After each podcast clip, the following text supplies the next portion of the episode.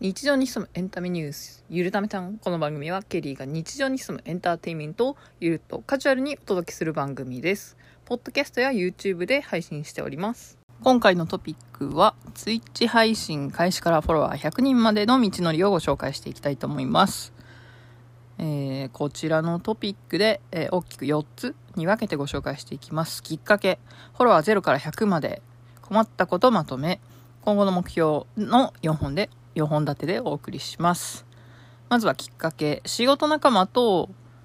うん、YouTube の話としていたら、Twitch の話も出てきて、で、ちょっと前後がどうだったか思い出せないんですけど、え以前このポッドキャストの108回夏井ココ TikTok 無言配信の人を思考実験してみたっていうのでもご紹介した夏井ココさんの TikTok にハマり、で、夏井ココさんがもともと Twitch の配信をしていて、で、その Twitch のアカウントがもしかしたら4月末ぐらいでなくなるかもっていうので急いで見始めてて、まあそこを参考にしたのがきっかけかなと思います。そしてフォロワー0から100までどんなことをしていたかっていうと、まあ、4月の上旬ぐらいからやり始めて、だいたい2ヶ月でフォロワーは100人になったんですけど、で、まあ1ヶ月で50人ぐらいかな。えー日本、私が見た中で、あの、プロフィールとかに記載してた人で見た中で言うと、早い人は1ヶ月で50人とかになってて、英語圏の人とかだと1週間で50人とかなってるんで、英語力のある方とか、顔出ししてる人とかは上がりやすいらしいので、まあ、そういう人で、まあ、特にゲームが好きな人は Twitch に配信向いてるんじゃないかなと思いますが、私の場合最初の2、3回ぐらいは顔出しをしていたんですけど、うーん、だいたい夕方に配信することが多くて、電気つければいいんですけど、つけてなくて、で、その時持ってたかわかんないんですけど、リングライトとか、ライトもなかったので、で、今あるんですけど、全然使ってない っていう感じなんですけど、まあ最初の2、3回顔出しして VTube に少し経って切り替えたのかなで、配信内容としては、これが一番最初ではなかった、もしかしたら最初だったかもしれないけど、キャンディークラッシュサーガっていうのを多分1回ぐらいしかやってないと思います。で、で、他のゲームもちょこちょこやってたんはいたんですけど、何回か継続してやったのは花札とか、麻雀ゲームのジャンタマってやつをやってたと思うんですけど、ジャンタマが Web ブラウザアプリで、あの、すっごい回線が重くて、全然ゲームにならかならなかったんで、やめて、なんか他にいいのないかなって探してたら、デュオリンゴがあって、昔アプリでやってたことがあったので、あ、これやろうと思って。で、結構長い間、デュオリンゴばっかりやってましたね。で、最近になってフォールガイズが無料化したので、それでフォールガイズをやり始めて、えーっと、なんだっけ、Steam っていう、その、ゲームダウンロードプラットフォームみたいなのがあるんですけど、まあ、それから入って、ただ、フォールガイズってエピックゲームズっていうやつだったんで、怪しいなと思いながらいろいろ登録して、エピックゲームズとか、なんだろう、ユビソフトってやつとか、今3つぐらい、そのゲームダウンロードのプラットフォームはダウンロードしてるんじゃないかなって思います。そしてその他は、うん、見ている人に教えてもらったジオゲッサーっていうゲームですね。まあ、Google マップの写真が出てくるので、そこがどこか当てるっていうゲームなんですけど、これ結構面白いと思います。地図とか地理が好きな人、国、国旗を覚えたい。場所はどうやって当てるかっていうと、まあ、近くに看板とか、表、表札じゃないな。えっと、高速道路のあと何キロ、どこどこまであと何キロとか、街中だったらお店の看板とかを、えープロい人だと電柱の電話番号とか、そういうのから市外局番とかでね、判明、判明っていうか解読していくみたいなんですけど、結構面白いです。っていうので、えーまあ、0人から100人までになりました。うーん、多分半分、50%以上デュオリンゴやってると思うんで、多分5、デュオリンゴで、あの、フォロワーたくさんしてもらったのかなって思いますし、デュオリンゴの中でも英語だけじゃなくて、中国語、韓国語、インドネシア語、スペイン語とかやってて、最近はもう英語、中国語、韓国語ばっかりなんですけど、まあスペイン圏の人が来たらたまにスペイン語やったりとか、してるので、まあそういう、なんだろう、海外の人が来た時に、なんかその時の言語を教えてもらうっていうのも良かったのかなと思います。そして、困ったことまとめっていうことで、え、ツイッチのプロフィールのページがいろいろカスタマイズできるんですけど、まあ、そこに困ったことを、あの、自分のメモがてら載っけていたら、なんか教えてくれる人もいて、まあ、今後の役にも立つかなっていう自分のね、今後の役にも立つかなっていうのと、これから配信していくっていう人も、まあなんか参考になれば、していただければいいかなと思います。なのでちょっとそのプロフィールに載っけてたそのままを少しざっと読んでいくんですけど、ツイッチ配信で困っていることをまとめています。わかる方がいれば教えていただけると嬉しいですっていうので、1番音量の問題。実況の声が小さいんだけど、機材がダメなのか、配信設定がダメなのか、調査中、PC スペックは大丈夫そうっていう感じだったんですね。まあこれ、今わかる時点で答えると、PC スペックは大丈夫です。実況の声がちっちゃいのは、マイクがダメだったなっていうのと、配信設定もダメだったかなっていうところですね。で、この当時対応していった経緯は、えっと、OBS の原因、音量とコンプレッサー、えっと、高い、音が高いとことか低いところか、とかを圧縮というか、して、全体的に音が厚みが出るように、コンプレッサーっていうのをかけて、ノイズ除去したらまだマシかなと思ったんですけど、なんかマイクのエコー感が拭えなかったんですね。ピンマイク、モノラルピンマイク使ってたんですけど。で、あとはこの時まだチャットの読み上げ機能。あ、そのチャットの読み上げ機能と自分の発した声とゲームの声と BGM つけてたらまた別の BGM とかでそのバランスがうまく取れてなかったんです。みたいですね。で、4月19日に新しいマイクを購入したみたいです。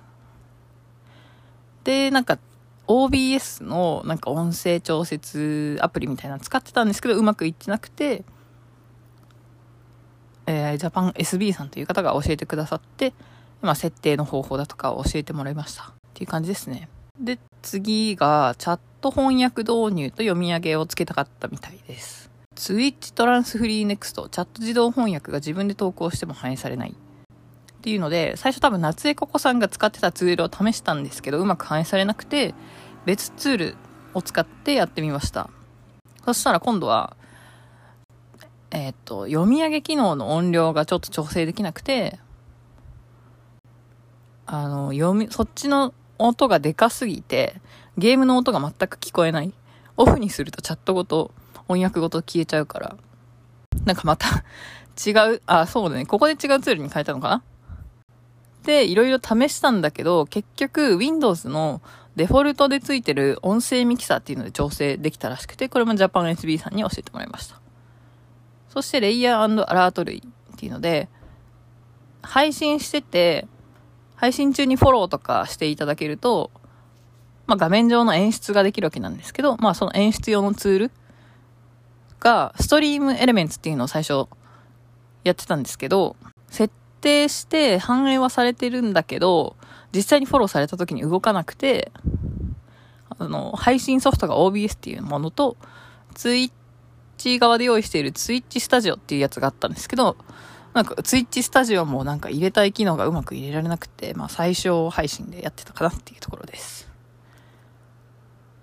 で、そのレイヤー系っていうのが、まあストリームエレメンツっていうものと、ストリームラボズっていうやつがあったんですけど、まあストリームラボズに切り替えたらいけましたっていう感じです。ただ、ストリームエレメンツにしかない演出の設定もあって、カッパジンっていうやつだったんですけど、ただ、それのカッパ人だけはなぜか入れられたので、まあ入れられたからいいかっていう、要因はよくわかってないんですけど、うまく反映されるものと反映されないものがたくさんありました。そして VTuber4 番目ですね。ネットが弱いからうまく表示できてないかもっていうことだったんですけど、3つツールを使って現在の内容に安定してるみたいです。で、オリジナルスキンも要検討なんですけど、さすがにオリジナルスキンってなってくると、有料になっちゃうんで、まず有料配信、有料でカスタムしてまで配信する予定はあるのかって言われるとちょっとよくわからないんで、とりあえず無料でできる範囲で今やってますという感じですね。で、過去にそのいろんなゲームとか SNS とかでも、有料課金してアバターとか作ったことないんで、一旦このまま行くと思うんですが、まあ、オリジナルスキンの使い方も教えてはもらったんですけど、それこそ本当に課金しないと服が選べないとか、いろいろあるので、で、ただそこで課金したとってそんなに可愛くないかなって思ったんですよ。今、無料のスキンがあるんですけど。ただ無料のスキンだと、その同じソフト使ってる人からすると、うわ、無料の最初のやつ使ってんなっていうのがバレバレでちょっと恥ずかしいなっていうのがあるので、まあ、いずれオリジナルのスキンにしたいなとは思ってます。そして5番目気になること。もしかしてツイッチのビデオって一定期間経ったら自動で消えるっていうので、えー、調べたら、14日から、14日から60日間で消えるみたいです。これは、えっ、ー、と、ツイッチのステータス、配信ステータスによって変わるんですけど、ノーマルの人だったら14日間。アフィリエイトとパートナーっていうランクだったら60日だったと思います。あとは、ツイッチって Amazon が運営元なので、Amazon プライム会員だと60日だった気がします。私はプライム会員でもないし、ノーマルなんで14日で消えています。そして、えー、録画されない問題。一時スマホからもそこそこ配信してたんですけど、アーカイブが残らなくて、なんか PC でやっても最近録画されなかったりなんでだろうなって思ったら自分で設定を、えー、VOD を公開をオフにしていたっていうところで、まあ、配信が終わって停止したら自動で公開されるっていうやつだったんですけど、まあ、たまたま映り込んで困るものとかが入ってたら、あのー、公開されてるのを非表示にするより、非表示になってて、自分でチェックしてダメだったなって思うやつはもうそのままお蔵入りみたいな感じにした方がいいかなと思ってオフにしていたんですね。なので、まあそこは手動で変更しているっていうような感じですね。で、7番目が音が出ない問題。PC からデュオリンゴの音が中途半端にしか出ない。ブレイブとの相性が悪いかも。スマホだとたまに動画が止まってるか、声がダブってるか、声が出ない。これはもしかしたら、声が出ない問題だった可能性もあるんですが、まあ、たまにおかしい時があると思います。多分私もいろいろ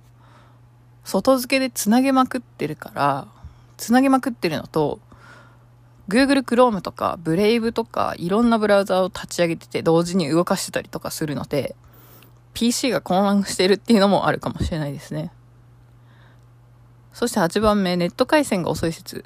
ゲームしていたら遅延ありすぎてゲームになるのは優先にしたらマシかなっていうので、まあ、花札とか、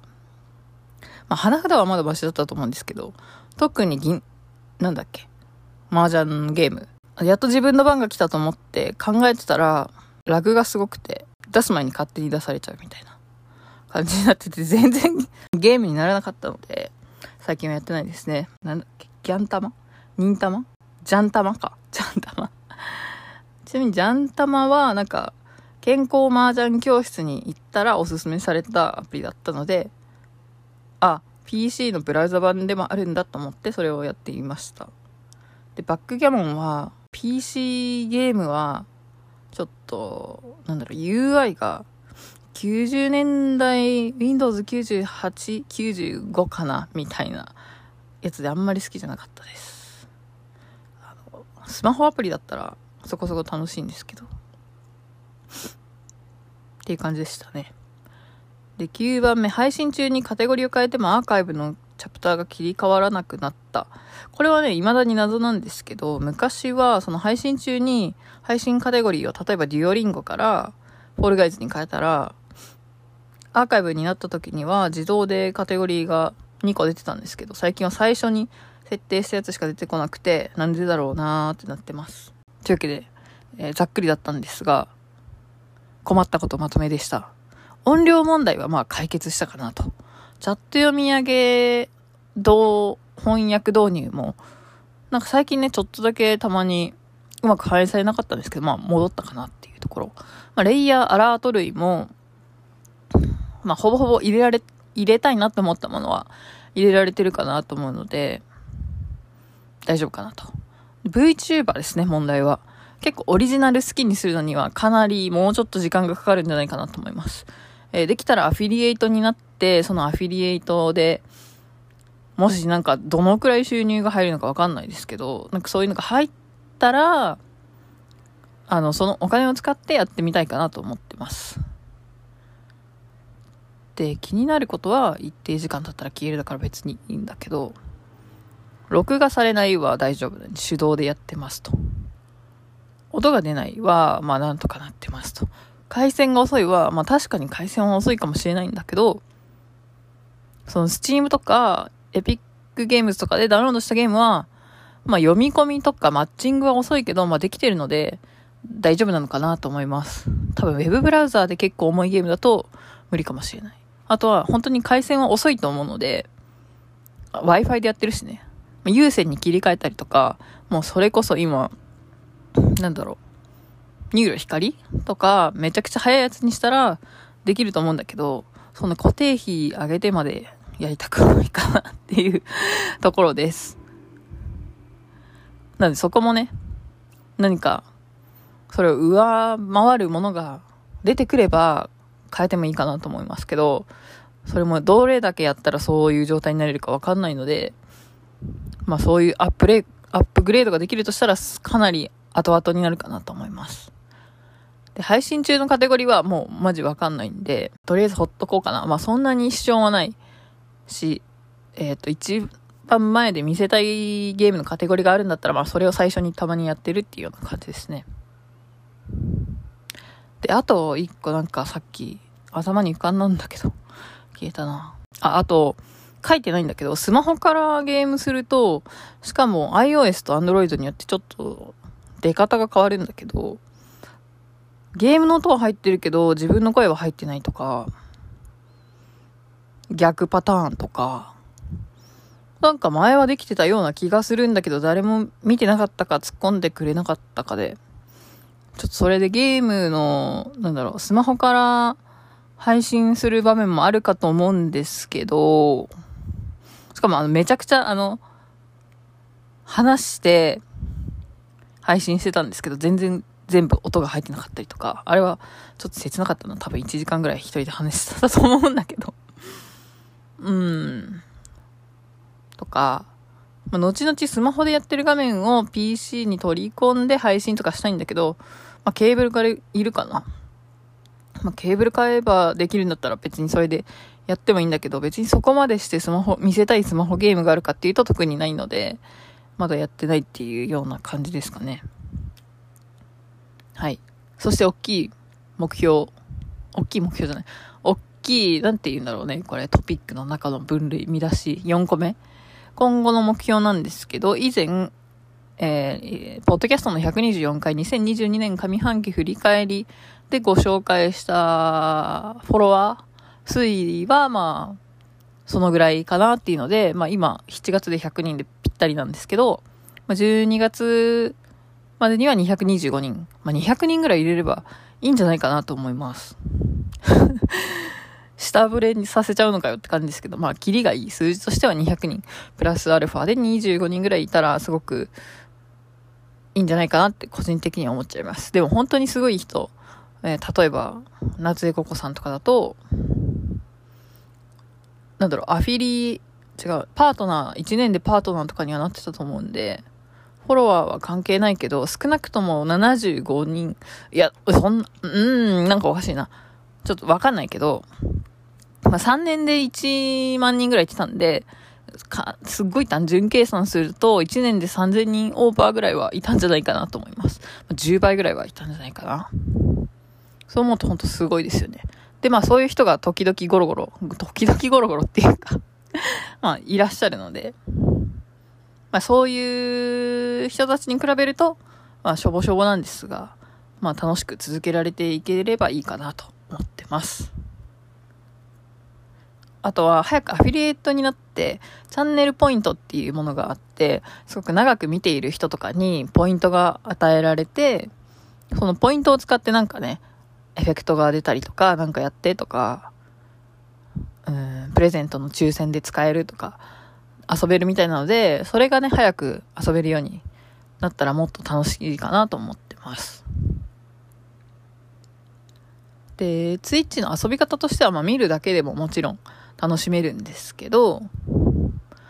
あとは、そのアフィ、配信者の人がアフィリエイター以上だとチャンネルポイントが溜まっていって、まあそれで遊んだりとか、エモーツっていう絵文字があるんで、絵文字で、絵文字をチャットで送ったりとかして盛り上げたりとか、あとは面白い場面があれば、1分以内だったらクリップっていう機能を使って、えー、切り抜き動画を切り抜きできるんですけど、ライブ配信中のものを。で、まあそういうのを作ってもらったりとか、まあ、配信者側はクリップ以外にダイジェストって言って1分以上のものを切り抜きできるので、個人的にはそのダイジェストを作って YouTube にアップしたりしています。面白いとこだけ。で、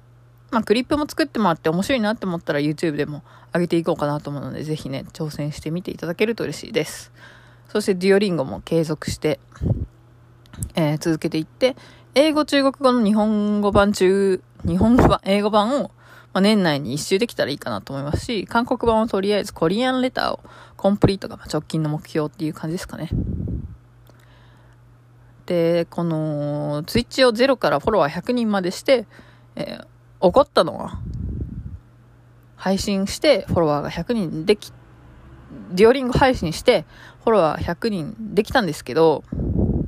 韓国語を勉強して、えー、TWICE を好きになるっていう、なんか新しい道が開けたのもすごい面白かったかなというふうに思います。今回は、ツイッチでも、違う、ツイッターでも少しご紹介していたツイッチの話を詳しめにしてみたんですが、いかがだったでしょうか？なんかね、ここら辺の話の単語の頭文字がすごい t から始まるのが多くなってきて、すごくね、言い間違えてるところがあるかもしれません。twitter でしょ ?tiktok でしょ ?twitch でしょ？?twice でしょ？すごい t が今4個ぐらいあるんで、あの、これ最初に撮り、最初に撮った時も、ツイッチを TikTok ってめちゃくちゃ言ってたりとかしたので、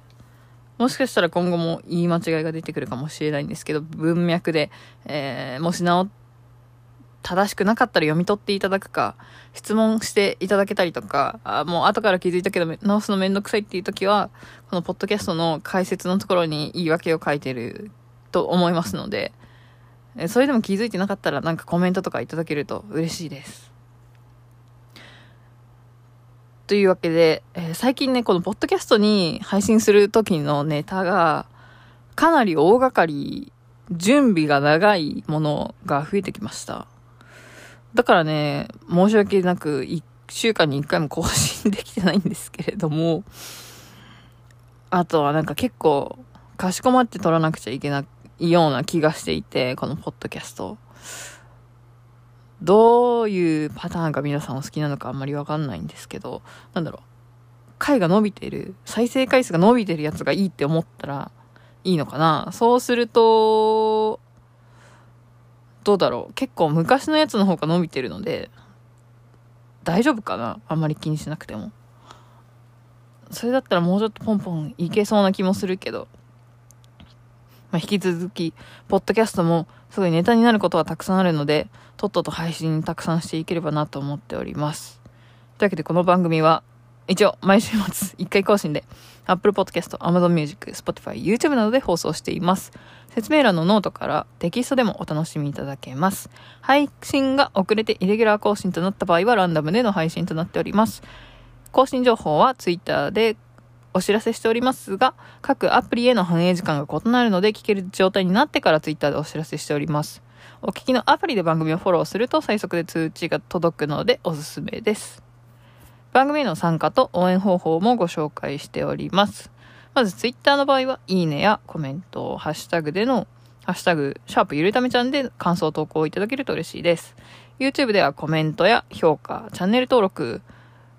いただけると嬉しいです。ポッドキャストはフォロー、レビュー、各番組のエピソードのシェア、ドネルでの寄付など、いろんな番組で、あいろんな方法で番組ご参加、応援いただけるので、えー、お好きなやり方で応援していただけると励みになります。というわけで、それではまた次回お会いしましょう。ケリーでした。どうも s u t i m